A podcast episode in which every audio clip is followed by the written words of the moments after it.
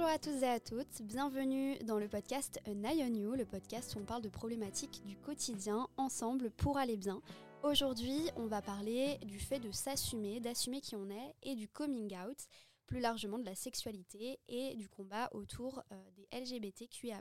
Et pour en parler, je reçois aujourd'hui Monsieur Thomas. Bonjour Thomas. Bonjour. Alors, est-ce que tu peux te présenter? Eh ben, je suis euh, Thomas, j'ai 30 ans et je suis euh, influenceur, créateur de contenu sur les réseaux sociaux. Thomas, en fait, moi, je t'ai découvert à travers TikTok sur ma petite For You page. Mhm. Et quand je- déjà, je me suis abonnée à toi parce que tes vidéos, bah, c'est des- un peu des dégustations où tu racontes des anecdotes, c'est C'est ça. ça. Et c'est hyper drôle, je vous conseille d'aller voir. Mais aussi, à travers tes vidéos, tu fais passer des messages sur le fait de s'assumer, le coming out, etc. Mhm. Donc je trouvais ça intéressant de t'inviter aujourd'hui. En tout cas, on va laisser euh, Thomas répondre aux questions et je vous souhaite une bonne écoute. Donc Thomas, là tu t'es présenté euh, sur ce que tu fais dans la vie, etc. Est-ce que tu peux te présenter euh, Tu es en couple aujourd'hui? Comment ça se passe dans ta vie? Ouais, je suis en couple depuis bientôt 10 ans maintenant. Coup, je suis un vieux. ouais, ça va faire bientôt euh, 10 ans que je suis en couple. Cet été, ça fera 10 ans. Euh, avec un homme, du coup, je pense que tu l'avais compris. je pense que tu l'avais compris. Et euh, bah, tout va bien. Et euh, du coup, vous faites des TikTok aussi ensemble avec ton copain, c'est ça? Ouais. Monsieur Chéri, c'est ça sur Monsieur les réseaux? Chéri, ouais, c'est ça. Il a aussi son compte TikTok où il fait de la cuisine, mais c'est vrai que je le fais souvent participer à mes vidéos, quand il le veut en tout cas. Et du coup, ça fait 10 ans que vous êtes ensemble. Ouais. Comment ça s'est passé votre rencontre Si tu veux en parler, bien sûr. Ah oui, bien sûr. Bah, C'était euh, sur Twitter. Ok. Vraiment pas du tout glamour. Euh, lui, il habitait à Lyon, moi j'habitais à Tours. Et euh, du coup, euh, alors j'avais pas du tout d'abonnés sur Twitter. hein. Je sais même pas comment est-ce qu'il avait trouvé mon compte. hein. C'était vraiment juste mes potes. Et je, je commentais vraiment. On a échangé nos mamans le soir en regardant la, en regardant, la télé. Et euh, il est venu un peu me draguer euh, sur Twitter. Au début, je me suis dit, ah, le lourdingue. Il Et en- sur les réseaux. C'est ça, ouais. Et au final, bah, on, on a pas mal parlé pendant plusieurs jours. On n'arrêtait pas de parler. Je lui ai dit, bah, pourquoi tu viendrais pas euh, à Tours me voir? Et il est venu et en fait, il venait de quitter son emploi et il voulait trouver un autre emploi. Et euh, du coup, il a dit, bah, plutôt que de chercher sur Lyon, je vais chercher sur Tours. Donc en fait, il est venu et il est jamais reparti. Tu as fait une vidéo en fait pour tes 500 000 abonnés, même Mhm. là pour tes 1 million, il me semble, Ouais. Où tu t'adresses à toi, adolescent ou au toi de 2020. Mhm. Euh, Est-ce que tu peux nous parler de cette vidéo? Parce que c'est vrai qu'elle est hyper touchante. Tu t'adresses à ton toi adolescent en lui disant que les gens vont t'aimer plus tard, etc. Ouais. Ouais, alors c'est vrai que moi, euh, à l'adolescence, je pense comme beaucoup, euh, j'ai reçu pas mal, pas mal de harcèlement, notamment euh, au collège.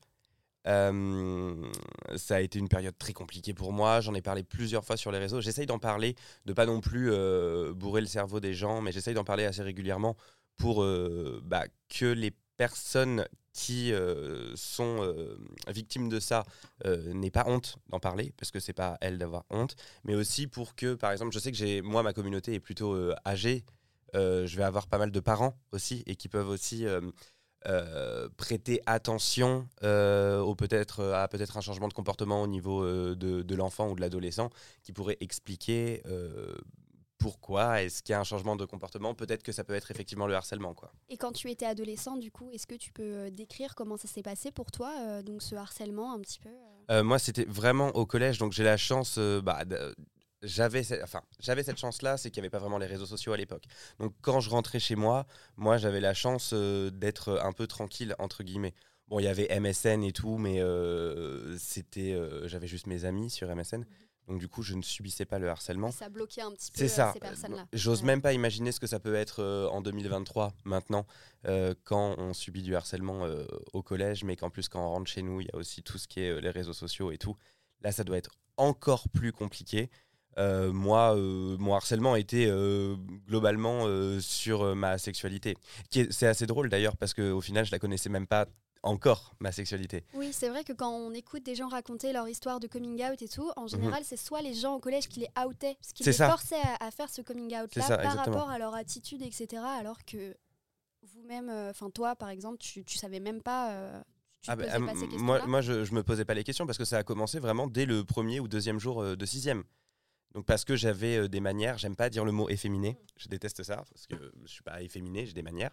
Euh, mais euh, enfin, il y avait alors désolé pour les mots que je vais utiliser, mais PD, tapette, toutes les choses comme ça, je ne connaissais pas ces mots-là, je savais même pas ce que ça voulait dire. en sixième, on sort du primaire, on n'a pas du tout, bah, pas du tout prêt à ce genre d'insultes en fait. Bah, puis moi, je viens d'un village où il y avait 600 habitants, on était quatre dans ma classe pendant toute ma scolarité, j'étais avec trois filles, à aucun moment j'ai entendu ces mots-là, je savais même pas ce que ça voulait dire.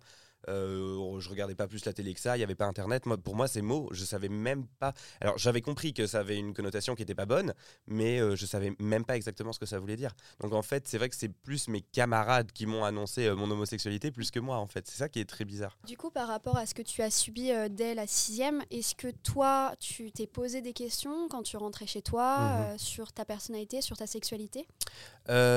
Oui, oui, oui, mais en fait, moi j'ai la, chance euh, d'avoir. Euh, enfin, toute ma famille est très ouverte à ce niveau-là. Ça n'a jamais été un problème. Euh, enfin, c'était limite, ils étaient capables d'aller à, la Pride, tu vois. Donc, du coup, je me suis jamais réellement posé la question. J'ai cette chance-là et du coup, oui, ça, je, me suis dit, effectivement, peut-être. Enfin, tu vois, quand j'étais gamin, je regardais Pocahontas. Effectivement, John Smith m'attirait un peu plus que Pocahontas. tu vois, c'est tout le temps l'exemple que je donne parce que c'est drôle en même temps. Mais oui, c'est vrai. Et je me suis dit, ah, en fait, j'ai compris que c'était pas normal, entre guillemets, quand je suis rentré au collège. Parce que jusqu'à maintenant, enfin, moi, je sais que comme j'ai, je vivais avec trois sœurs. Et en plus, euh, j'avais, comme je te disais tout à l'heure, on était quatre et il y avait trois filles dans ma classe. Donc du coup, on jouait à la Barbie, on jouait, enfin, et on parlait de garçons au final. Enfin, tout a toujours semblé, j'ai toujours été dans, dans, une espèce de bulle qui fait que j'ai jamais eu vraiment à me poser la question. Pour moi, c'était juste normal, en fait. C'est juste le monde extérieur qui venait percer justement. C'est ça. Euh, c'est ça. Ta safe place autour de toi. Bah, parce que je suis arrivé dans un collège qui était euh, bon, c'était une petite ville, mais du coup, c'était une ville où il y avait du coup tous les villages des alentours qui se retrouvaient dans ce collège, et du coup, euh, bon bah, je voyais que tout le monde n'était pas forcément aussi ouvert ou aussi cool que dans mon école primaire. quoi. C'était très difficile parce que, alors autant 6e, 5e, j'arrivais à faire la part des choses, mais après, ça a été très compliqué. Euh, donc du coup, mes résultats ont chuté euh, de dingue. Et le problème, c'est que j'avais honte. Donc du coup, je n'osais pas en parler à mes parents, qui pensaient juste que je faisais plus rien à l'école et que euh, j'en avais rien à secouer des, études, alors que c'était pas du tout le cas. Mais ça m'a énormément affecté. Hein. et je pense que ça a forgé mon caractère que j'ai aujourd'hui, toute ma sensibilité mais euh, c'était très compliqué à vivre. En grandissant, ça t'a impacté euh, Aujourd'hui, tu luttes contre ça, justement? Ouais, j'essaye euh, d'en parler un maximum. Après, je pense que je suis pas parfait au niveau de la lutte. je pourrais en faire plus, c'est sûr. Mais comme ça m'a aussi créé une espèce de, phobie sociale, moi, aller vers les gens, c'est très compliqué parce que je vais toujours partir du principe, et je pense que c'est très lié à ça, qu'on ne va pas m'aimer, qu'on va me juger, toutes, toutes ces choses-là. Donc, euh, j'ai du mal, par exemple, on m'a déjà proposé d'aller en parler dans des collèges ou des lycées.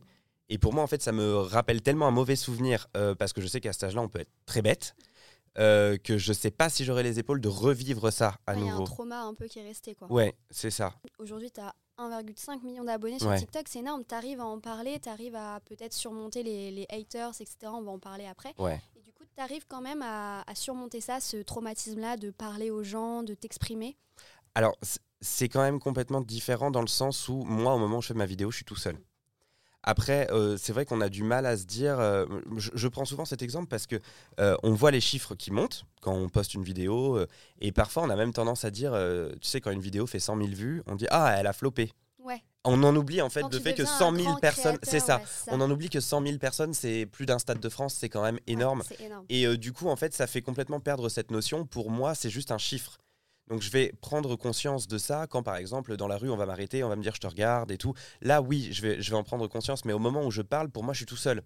Donc en soi, oui, il y a 1,5 million de personnes qui me suivent, mais euh, j'en ai pas conscience au moment où je fais les vidéos. Ouais, c'est ça, t'as l'écran qui... C'est ça, c'est juste moi dans mon salon tout seul avec euh, mon téléphone, tu vois. Pour la notion de coming out, justement, toi, tes proches, du coup, tu disais qu'ils étaient ouverts. Comment ça s'est passé pour toi, du coup, euh, ce parcours de te rendre compte de ta sexualité, d'en parler Comment ça s'est passé? Alors le coming out à proprement parler, euh, j'en ai pas vraiment fait.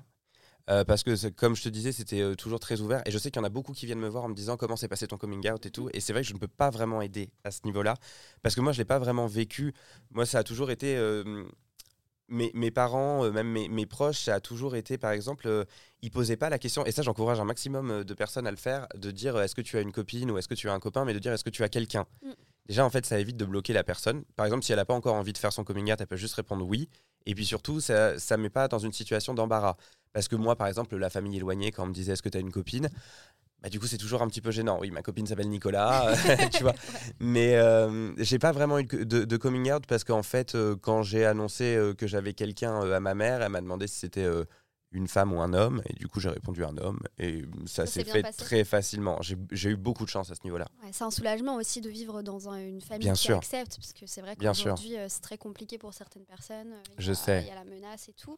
Mais, mais c'est super, c'est vraiment bien. Euh, et du coup, euh, ça t'a permis de, de t'assumer, d'assumer ta sexualité beaucoup plus facilement au-delà du harcèlement extérieur que tu pouvais recevoir dans les établissements scolaires? J'aime pas trop le terme assumer. Ouais. Genre, parce que, même si je comprends ce qu'il veut dire, et moi aussi mhm. parfois je l'utilise, mais je trouve que c'est à tort parce que j'ai pas assumé qui je suis, genre, je suis euh, qui je suis, mais ça m'a aidé à accepter en tout cas ma sexualité. Alors, pas tout de suite, tout de suite, parce que encore au lycée, euh, j'avais quand même encore quelques insultes, parce qu'il y a des imbéciles partout. Euh, mais oui, je sais que j'avais quand même la famille et les amis proches derrière qui me soutenaient. Donc forcément, ça aide euh, à accepter euh, qui on est. Oui, tu ça c'est sûr. pas tout seul, que tu étais bien C'est ça, parce que c'est vrai que moi je recommande toujours, il euh, y, en a beaucoup qui viennent me, me parler en disant je sais pas si j'ose le dire à mes parents ou pas parce que j'ai besoin de soutien. Et je leur conseille toujours que s'ils ont entendu des choses qui sortaient de la bouche de leurs parents, s'ils savent qu'ils sont homophobes et tout, le coming out n'est pas forcément obligatoire. déjà, c'est pas obligatoire tout court. J'allais te poser la question. Ouais, c'est ça. Et en plus, si on n'est pas en pleine sécurité, mieux vaut ne pas le dire en fait. Euh, pour le moment, vous n'êtes pas indépendant. Euh, je sais que c'est compliqué de garder tout ça pour soi, mais euh, c'est peut-être quand même mieux de garder ça plutôt que de se retrouver à la rue ou de subir des violences de la part des parents. C'est ça, faut, faut le garder jusqu'à avoir 18 ans, limite. C'est ça, quand on est. Et justement, j'allais te poser la question du concept du coming out, du, mhm. le mot concept, mais le coming out, c'est vrai que euh, quand on avance dans nos générations, il y a de moins en moins de personnes qui parlent de coming out parce que euh, bah, quand on est hétéro, on va pas faire un coming out à ses parents. Est-ce que toi, tu as un avis là-dessus, justement? C'est euh, un sujet qui est quand même un petit peu compliqué. oui, effectivement, mais on n'est pas hétéro. Donc, en fait, c'est vrai qu'il y a, y a encore, même encore maintenant, il y a une espèce de norme quand même. Ça, je déteste ce mot, mais c'est comme ça. Donc, la euh, société nous impose. c'est ça. on est obligé de le préciser. Euh, même, même, je vois, il y, a même pas mal de mes amis qui, euh, en soi, ne sont pas homophobes pour un sou, mais qui vont dire Ah, mais c'est mon pote, il est gay. Ah, Alors que en fait, quand c'est un pote qui est pas gay, on le précise pas. Ah, Donc du coup, enfin même, je pense que tous les tous les gays, bi ou quoi que ce soit de la planète ont déjà eu ah mais il faudrait que je te présente telle personne, il est gay aussi. C'est pas parce qu'il est gay qu'il va me plaire. Et du coup, il y a quand même encore un petit peu cette obligation entre, entre guillemets. Même si ça évolue, euh, faut pas se leurrer, ça évolue quand même un petit peu. Et tu trouves que toi, du coup, ça, ça évolue quand même dans le bon sens euh, dans nos générations aujourd'hui avec la Gen Z et tout? Euh Oui, je pense que ça évolue déjà par, bah, parce qu'on en voit beaucoup plus à la télé. Des, parce qu'il y, y, en a beaucoup qui se plaignent de ça, que dans toutes les séries, il y a des homos. Mais parce que on a aussi besoin d'être un petit peu représenté. Moi, je me souviens à l'époque, euh, la seule série où il y avait euh, un couple euh, homosexuel, c'était un couple lesbien, c'était dans Buffy contre les vampires. C'était la première série qui avait ça et ça avait un, peu révolutionné. Et, et ça faisait du bien de, voir qu'il y avait aussi des séries qui nous représentaient et genre c'est juste normal en fait. Oui, c'est ça, c'est pour les représentations. toutes les... Moi, j'aurais aimé au lycée avoir une série comme Sex Education par exemple. Oui. C'est vraiment hyper bien. Ça aurait désacralisé en tout cas. Exactement. Et sur TikTok, euh, justement, est-ce que tu trouves que c'est une bonne plateforme pour pouvoir euh, faire de la prévention sur ça? Oui, alors oui et non. Mm. Oui, parce que c'est diffusé à un maximum de personnes. Donc ça, c'est euh, hyper intéressant pour ça. Et non, en même temps, parce que TikTok a apporté un peu ce, ce, manque de patience. Il faut que tout soit très rapide, il faut que tout soit... Et du coup, c'est des sujets que tu peux pas forcément traiter en 30 secondes. Donc maintenant, je sais que tu peux faire des vidéos de 10 minutes, mais du coup, il va y avoir surtout ta communauté qui t'aime beaucoup. Donc en fait, quand, tu as par exemple un, une communauté qui est quand même assez euh, grosse, c'est ça va. Mais si tu veux arriver sur TikTok et commencer à parler de ça, c'est un peu compliqué parce qu'il faut du coup que ce soit très catchy euh, dès les premières secondes. Il faut avoir tous les codes et tout, et du coup, c'est pas forcément simple. Euh, mais bon, il y a quand même ce point positif de t'es pas obligé d'avoir 500 000 abonnés pour pouvoir passer un message. Donc mm. c'est quand même intéressant. Ok. Et justement, tu parlais des représentations. Euh, il y a eu, euh, tu sais, avec euh, TPMP, cette émission que je ne mhm. peux pas supporter, Mathieu Delormeau qui critiquait les homosexuels qui avaient l'attitude folle tu sais, il a utilisé ce terme et j'ai vu sur ton Instagram que tu as fait une interview pour Tétu, il me semble, Ouais, c'est où ça, tu exactement. dénonces la folophobie. Ouais. Est-ce que tu peux nous en parler? Parce que je trouve ça très intéressant. Ouais, bah, la folophobie, en fait, c'est euh, c'est très dans le milieu gay, c'est-à-dire que euh, regarder la personne qui est à côté de moi, elle est pire que moi, moi j'ai moins de manière qu'elle, je suis moins efféminé. Là, du coup, pour le coup, on peut utiliser le mot parce que généralement, c'est le terme qu'ils utilisent. Euh, et, euh, les, et du coup, ce, ce terme de folle que je déteste, donc comme je le dis dans mon interview, c'est extrêmement misogyne en plus, hein, parce que moi j'ai plein de femmes autour de moi qui ont moins de manières que moi, donc ça ne veut absolument rien dire. Et euh, ouais, généralement, en fait, c'est pour se dédouaner. Donc, je sais qu'il y a beaucoup euh, de personnes homosexuelles qui utilisent un petit peu ce, prétexte-là au moment de leur coming out. Pour qu'on retire un peu le regard qu'on a sur, euh, ces personnes. Pour dire, oui, mais regardez, moi, je suis différent d'un Bilal Hassani. Enfin. Et ça, il n'y a rien qui m'énerve plus que ça. Parce que c'est dommage de faire cette démarche de dire, moi, je suis normal, moi, je, suis accepté, je veux être accepté par tout le monde, ce qui est vrai mais par contre de catégoriser d'autres personnes juste parce qu'elles sont différentes aussi. C'est le, ça, c'est vraiment c'est le plus gros combat et ça concerne vraiment tous les sujets, aussi bien euh, euh, le racisme, l'homophobie, tout ça. C'est-à-dire que quand on demande à être accepté euh, par tout le monde, il faut aussi que nous on accepte tout le monde. Sinon, enfin, c'est juste de la logique parce que tu peux pas ne pas accepter tout le monde toi, mais demander à être accepté par tout le monde, c'est pas Mm. possible. Et, euh, justement, cette folophobie ou cette homophobie, tout Mhm. simplement, aujourd'hui, ça a toujours des conséquences. Il y a toujours des agressions, des insultes, du harcèlement, etc. Qu'est-ce que tu en penses? Comment est-ce qu'on peut agir face à ça? Euh, Est-ce que tu as des, des conseils? Bah, je pense qu'il faut en parler le plus possible. Il faut pas que, il faut pas que ça reste caché. Euh, c'est pour ça qu'à chaque fois que moi euh, je vois qu'il y a une agression euh, homophobe, j'essaye de le partager au maximum pour dire regardez, ça existe toujours. Donc oui, la société évolue, mais ça existe toujours. Et je sais que sur mes réseaux, je voulais surtout partager du positif tout le temps. Mais l'autre fois, j'ai fait une vidéo parce qu'en fait, avec mon, copain, on, a, on a fait une vidéo. en gros, c'était un concept d'un autre TikToker qui s'appelle LPX, qui est venu cuisiner chez nous.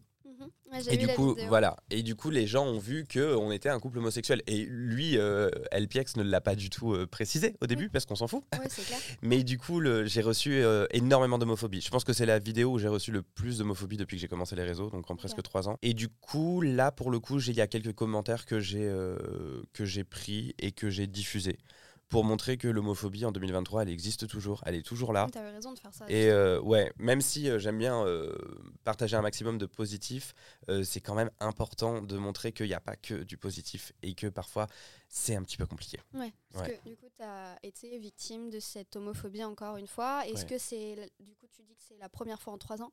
Est-ce qu'au quotidien, tu en es encore victime d'homophobie de... Oui, Alors sur les réseaux, oui, beaucoup. Dans la vraie vie, c'est très rare. C'est très rare. Les gens ont moins euh, le, le courage, entre guillemets, Oui, ou l'audace d'aller vers les gens en vrai euh, ça, les insulter, ça. etc.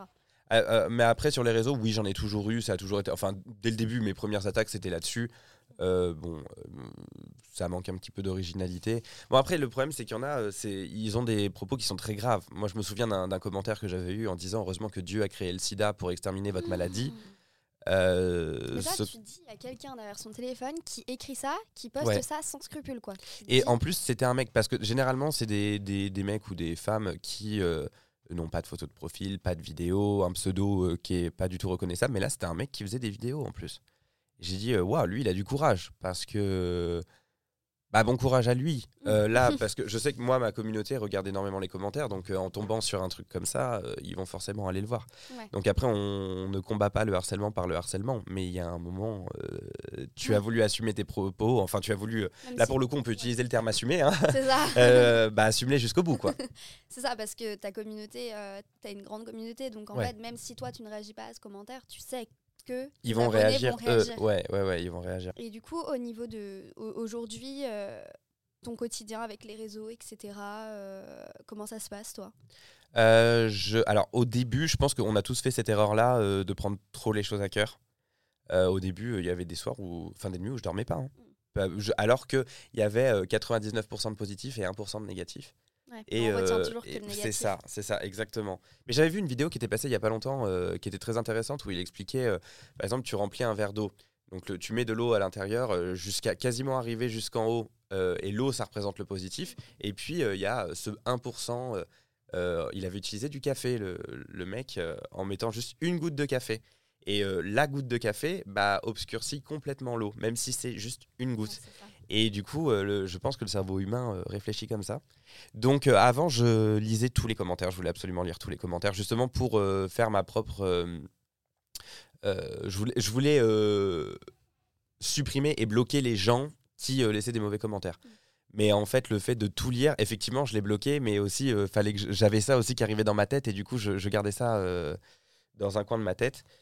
Donc du coup, maintenant, je prends beaucoup plus de recul. Je m'impose des horaires. Par exemple, à 21h, je dis je n'ouvre plus TikTok, je n'ouvre plus les réseaux parce que j'ai besoin aussi de breaker.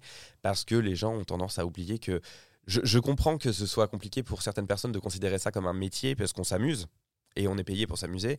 Mais en même temps, il y a tous les côtés négatifs derrière de d'être jugé en permanence, de ne pas pouvoir sortir complètement incognito dans la rue, toutes ces choses-là qui, euh, bah, quand moi j'étais euh, salarié avant, hein, j'étais directeur de magasin, euh, quand je rentrais chez moi, mon travail il était fini, tu vois. Et là, en fait, le travail est jamais réellement fini. Tu, fais beaucoup de vidéos avec aussi Libellule. Ouais. Ça, elle aussi, c'est une personnalité sur TikTok, je trouve, qui qui s'accepte, qui montre. Euh, déjà, c'est, elle est travailleuse du sexe. C'est ça. Je pensais au début en la voyant sur TikTok qu'elle se prendrait une vague de haine parce que c'est vrai que le travail du sexe en France, c'est pas du mhm. tout accepté. Et pourtant, elle a énormément d'abonnés, c'est dingue. Ouais, c'est ouf. Et du coup, je trouve que vos contenus, c'est vraiment euh, euh, les personnes qui s'acceptent, mhm. qui passent au-delà du regard des gens, au-delà des critiques. Est-ce que c'est comme ça que tu vois ton contenu aussi? Alors moi, je ne le voyais pas comme ça du mhm. tout. Et en fait, j'en ai pris conscience en ayant, euh, bah, tu vois, comme toi qui es venu euh, me contacter euh, en me disant ça, comme beaucoup d'abonnés me le disent, comme j'ai fait d'autres interviews, bah, comme tu disais, têtu, il y en a eu plusieurs que j'ai fait à propos de ça, et du coup, je me suis dit, ah, c'est cool, parce que je pensais pas du tout passer spécialement ce message. Moi, pour moi, j'ai juste envie d'être good vibes, mais effectivement, en étant good vibes, bah, ça montre aussi.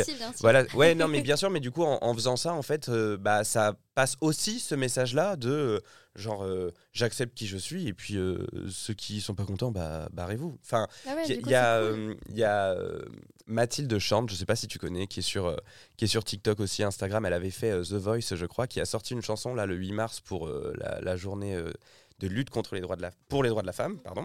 Et elle dit dans sa musique si ça te plaît pas tant pis je suis pas là pour faire joli. Et eh ben c'est exactement ça. Si ça te plaît pas tant pis je suis pas là pour faire joli si t'es pas content, il y a une, y a une euh, option qui est très facile. Il suffit juste de swiper et tu me vois plus. À la limite, tu me bloques. c'est ça, sur et puis TikTok, voilà. je trouve qu'il y a beaucoup de haine alors que vraiment le réseau social est fait en fait pour euh, voir des vidéos comme ça. Moi c'est pour ça aussi que j'ai le blocage très facile sur TikTok, on va pas se mentir. J'ai le blocage très facile parce que c'est mon monde. Donc si je veux pas qu'il y, ait des, des gens autour de moi qui soient négatifs, eh ben je les bloque. Et puis euh, en plus je me dis bah, je leur rends service, ils m'aiment pas, ils m'aiment visiblement pas. Donc au moins tu me reverras plus, t'es tranquille. Comme tes vidéos pour les 500 000 abonnés, les 1 mhm. million, est-ce que tu aurais un message pour toi du passé? Est-ce qu'aujourd'hui tu es fier de toi, de ton parcours? Alors, j'ai très très peu de confiance en moi. Mhm. Donc, euh, j'aurais du mal à te dire fier. Euh, mais bon, en même temps, je me dis ce que j'ai accompli, même si c'est pas un truc énorme. Enfin, je, passe mon temps aussi à rappeler que je suis personne en fait. Enfin, j'ai pas spécialement de talent. Bon, je fais rigoler les gens et tout. Euh, mais en attendant, j'ai réussi euh, à m'en sortir. J'ai réussi à me sortir de cet harcèlement. J'ai réussi à me reconstruire. J'ai réussi. bon, j'ai commencé à travailler à 18 ans en étant salarié. J'aimais bien ce que je faisais, mais sans plus. Et maintenant, bah, j'ai ma propre entreprise et je vis de m'amuser enfin de m'amuser en fait. J'arrive à vivre du fait de m'amuser. Donc c'est super. Donc il y a j'irai pas jusqu'à dire fierté mais je suis content de moi en tout cas. Mm. fier je sais pas. Ouais, mais il y a aussi ce syndrome un peu de l'imposteur quand ouais, on est c'est un, un, truc de dingue. C'est un truc de dingue parce que tu surtout je pense quand tu as euh, travaillé en étant salarié il y a ce syndrome là je pense que tu l'as plus parce que tu as cette notion de l'argent et tu as cette notion de, en fait, il y a des gens qui travaillent 5 euh, jours sur 7, euh, qui font 35 heures par semaine, voire plus. Moi, j'étais à 43 heures, euh, pour gagner même pas 2000 balles par mois, quoi. Donc, du coup, c'est vrai que quand tu, te, tu, te, mets à faire ça et qu'il y a des marques qui viennent et qui te disent, ouais, est-ce que tu peux me faire une vidéo pour que 3 à 4000 euros?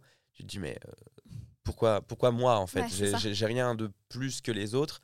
Et même de voir qu'il y a 1,5 million de personnes qui me suivent maintenant et qui me soutiennent, je te dis, mais pourquoi en fait, Pourquoi J'ai rien fait, tu vois. Donc oui, il y a ce syndrome-là. Après, euh, je pense qu'il faut, euh, il faut l'ingurgiter et puis l'accepter, c'est comme ça. Et puis demain, tout peut s'arrêter et puis euh, c'est pas grave. Ouais, t'auras profité euh, C'est ça. Mais c'est ce que je me suis dit quand j'ai quitté mon taf, en fait, euh, parce que j'ai eu beaucoup de, de détracteurs qui m'ont dit euh, non, mais fais pas ça, tu vas te casser la gueule. Bah au pire, je me casse la gueule. Oui. Enfin, je veux dire, c'est maintenant que ça se passe, je veux en profiter à fond. Maintenant, ça fait un peu plus d'un an que j'ai quitté mon taf euh, de directeur de magasin et tout va bien, j'arrive bien à en vivre. Moi, comme je le dis souvent, euh, j'avais pas envie euh, spécialement d'être richissime. Je voulais juste pouvoir vivre autant, aussi, au moins aussi bien qu'avant. Euh, bon, bah du coup, là, je vis même un petit peu mieux, donc c'est en- encore mieux. Et euh, effectivement, euh, ça peut s'arrêter du jour au lendemain, mais tu peux te faire virer aussi du jour au lendemain. Oui, Donc euh, voilà, moi j'ai toujours mon diplôme, j'ai toujours mon expérience, et puis euh, si ça s'arrête, et ben ça s'arrêtera. Et, justement, au niveau des marques euh, qui te contactent et tout, tu sais si tu as déjà vécu euh, de l'homophobie par rapport à, à des partenariats, genre des marques qui veulent pas te contacter par rapport à. Euh, non, pas que je cherche. Après, moi je travaille, euh, enfin j'ai un agent, donc Oui, du coup c'est lui qui s'occupe de tout, donc je pense qu'il me le dirait pas si c'était le cas, Ouais. euh, parce qu'il sait que je suis hypersensible et que du coup euh, ça me ferait très mal. Euh, et que je peux réagir à chaud, donc, euh, Ouais, donc du coup euh, non, je j'ai jamais eu euh, ce problème-là. Tant mieux. Et dans le monde de l'influence, l'influence aussi, ça se passe bien. euh, Ouais, ouais. Alors, Ouais. c'est un monde qui est très particulier quand même. On va pas se mentir. c'est vrai que là, les premiers euh, events que j'ai fait, c'est vrai que moi, j'évite de, de trop aller en event. euh, J'y vais de moins en moins, voire j'y vais même plus du tout. Mhm. Parce que euh, qu'on vienne se présenter euh, pas par son prénom, mais par son nombre d'abonnés. Voilà. ça, on entend plein d'anecdotes comme ça sur TikTok, et puis tu te dis, est-ce que c'est vrai, est-ce que Mais c'est moi, je pensais que c'était faux. hein. moi, je pensais que c'était faux. Et en fait, en, en l'ayant vécu, j'ai dit ah ouais, en fait, c'est vrai. Puis c'est énormément dans le paraître. euh, euh, et je trouve que parfois, il n'y a pas forcément de, beaucoup de respect. Tu vois, par exemple, quand on est invité à des avant-premières, déjà, on a énormément de chance d'être invité à des avant-premières. Moi, j'ai toujours du mal avec les gens qui prennent tout ça pour un dû. Genre, Oui. c'est pas un dû. En fait, là, ce qu'on est en train de vivre, c'est pas un dû. euh, et on a énormément de chance. Moi, j'aurais jamais cru vivre tout ça. Tu vois et euh, tu vois, les, les- les influenceurs qui parlent pendant les séances aux avant-premières, alors qu'il y en a d'autres à côté qui ont payé leur place une blinde. Enfin, du coup, j'ai beaucoup de mal avec ce monde, peut-être parce que je suis trop vieux pour ce, pour ce monde. Je, je, je sais pas. Bon, ça, je pense que c'est pas une question d'âge, je pense que c'est une question aussi euh, De- bah, de respect. Ouais, de c'est ça. respect. Si Mm. tu te dis, bah, si je suis invité, c'est pour quelque chose. euh, C'est ça. pas- Donc euh, de j'ai respect beaucoup de mal avec ça. Peut-être que c'est juste pas spécialement mon monde. Et c'est peut-être aussi ça qui plaît euh, à ma communauté, c'est que je suis pas, euh, je suis Tu donnes une image très simple euh, Ouais. quand tu parles et tout, donc je pense Ouais. que c'est ça aussi. Mais c'est vrai que là, dans ce podcast, j'aime bien inviter. euh, Enfin là, j'ai lancé quelques créateurs de contenu et tout. Ouais. Parce que je trouve que c'est hyper intéressant de mettre en avant justement ce que vous faites sur les réseaux parce que euh, au-delà du contenu, il y a un vrai message derrière. Il Ouais. y a aussi euh, une safe place, comme tu disais tout à l'heure, si les gens veulent venir te parler. Du coup, je trouve ça aussi très important aujourd'hui de bien choisir qui tu suis sur les réseaux. Mhm. Parce que perso, sur TikTok, tu peux follow des gens euh, comme ça, tu t'en fiches quoi, limite. Mais Oui, oui. c'est vrai qu'il faut suivre des gens qui sont safe place pour soi et Ouais. qui vont permettre euh, de te faire évoluer dans la vie, je trouve. Oui, oui. Bah, puis je pense que c'est ce que les gens recherchent maintenant. Ils recherchent plus forcément les, les- les personnes qui leur vendent du rêve en étant riches, en voyageant aux quatre coins du monde. Ils recherchent des gens comme eux. Euh, moi, je sais que sur les réseaux, euh, le- les, les influenceurs que je suis et que je suivais, c'était des personnes comme moi euh, qui sont cool et, et j'aimais bien. Même, enfin, même je vois par exemple Lena Situation qui a explosé. c'est vraiment la meuf normale qui, qui est devenue euh, une star, quoi. Superstar. Ouais, c'est ça. C'est ouf. Et du coup, je trouve ça hyper intéressant. Et moi, du coup, je trouve, enfin, je sais que je partage ça quand je me suis retrouvé euh, à, à rencontrer, euh, tu vois, j'ai rencontré des gens comme Jean-Paul Gaultier, Eddie de Préto, enfin, des gens que j'aurais jamais cru rencontrer dans ma vie. Tu vois, pour moi, c'était hyper important de filmer ces moments pour dire, regardez ce que ce que j'ai vécu, parce que en vrai, euh, j'aurais jamais cru vivre ça. Et en vrai, finalement, tout le monde peut le vivre. Tout ça. le monde peut le vivre. Genre, a- il faut croire en ses rêves. c'est hyper stylé. C'est ça aussi pour toi, le fait de d'accepter qui on est, c'est aussi de, de croire en soi Ouais. et d'avancer. Ouais, ouais. Euh, Et puis, euh, il faut euh, prendre vraiment tout le positif. Vraiment prendre tout le positif, laisser un peu le négatif de côté, même si parfois je, je sais à quel point c'est compliqué. Mais il faut prendre tout le positif et, et, comme ça, on, on avancera et on acceptera tout. Il y a un épisode qu'on a fait avec euh, une autre TikTokeuse qui s'appelle Jade Aurel, qui parle justement de confiance en soi. Toi, c'est une problématique sur laquelle tu, tu dis que tu n'as pas forcément confiance en toi, Mhm. etc. Comment du coup ça se passe euh, au quotidien pour toi? Est-ce que euh, quel exercice tu peux faire pour travailler sur cette confiance justement? J'ai de très très bons amis. Ouais. J'ai pas énormément de vrais amis, tu vois. J'ai beaucoup de potes. Euh, Et, euh, mais j'ai de très bons amis qui m'aident à prendre confiance en moi et qui me disent tout le temps, mais regarde tout ce que tu as fait, regarde tout ce que tu fais encore et ce que tu vas faire. Et, et ça m'aide énormément. Je sais que je serai tout seul, j'y arriverai pas. Donc euh, il faut aussi bien s'entourer. Ouais. faut bien s'entourer. Du coup, est-ce que pour la communauté LGBTQIA+, Mhm. tu as des retours euh, de gens qui font partie de ta communauté, qui sont peut-être dans des assos, qui te contactent euh, Mais pas tant que ça. Pas tant que ça Tu sais que pas tant que ça. hein. Ok. Pas tant que ça. J'ai pas. euh, alors j'ai beaucoup, beaucoup de femmes qui me suivent, Mhm. mais la communauté LGBTQIA+, pas plus que ça. Ok. Pas plus que ça. Je et je ne saurais pas expliquer pourquoi. Je ne saurais pas expliquer Je pourquoi. saurais pas t'expliquer non, Non, plus, mais... je Après, pourtant, après, même si tu, comme tu disais au début du podcast, tu vas pas t'engager à 100% euh, Mhm. sur certains trucs, je trouve que quand même tu t'exprimes et puis euh, Oui, rien oui, bien qu'avoir sûr. une représentation en fait LGBT euh, sur les réseaux, c'est cool, tu vois. Ouais. Mais euh, ouais, peut-être. Bah ça, TikTok a fait beaucoup de bien à ce niveau-là, Ah oui. je trouve. Parce que tu vois, par exemple, sur YouTube, c'était quand même c'est pas. très hétéro. C'est très euh, hétéro. hein. Homme hétéro blanc. euh, Ouais, sur- à, part quand il y a eu tout le groupe. euh, euh, su- La voilà, c'est ça. Il y a eu Ouais. tout le groupe où c'était pas forcément gay, mais Oui. tout le monde, tout le monde s'acceptait, tout le monde. Le parcours d'Antonin, par exemple. C'est ça. Antonin, je pense à Bilal aussi. Ouais, Bilal, qui, a, qui a réalisé quand même un, un truc énorme, c'est que euh, ce mec, il faisait des vidéos sur son balcon euh, comme ça, vite clair. fait, et d'un seul coup, il a été propulsé. Et je pense que ça a donné euh, beaucoup d'ailes, enfin de- des ailes, ouais, à, à des personnes qui n'arrivaient pas à, à accepter qui ils étaient, quoi. C'est énorme. Mais avant eux, euh, c'était compliqué quand même. Ouais, c'est vrai, même à la télé, c'était Ouais. très, euh, des fois, caricatural. On se demandait Ouais. si c'était pas la prod. Tu sais, avec Ah, mais bien sûr que Eddie, si. avec... euh, Moi, je, moi, je pense que c'était la prod. Après, euh, bah, c'est pas grave. Non.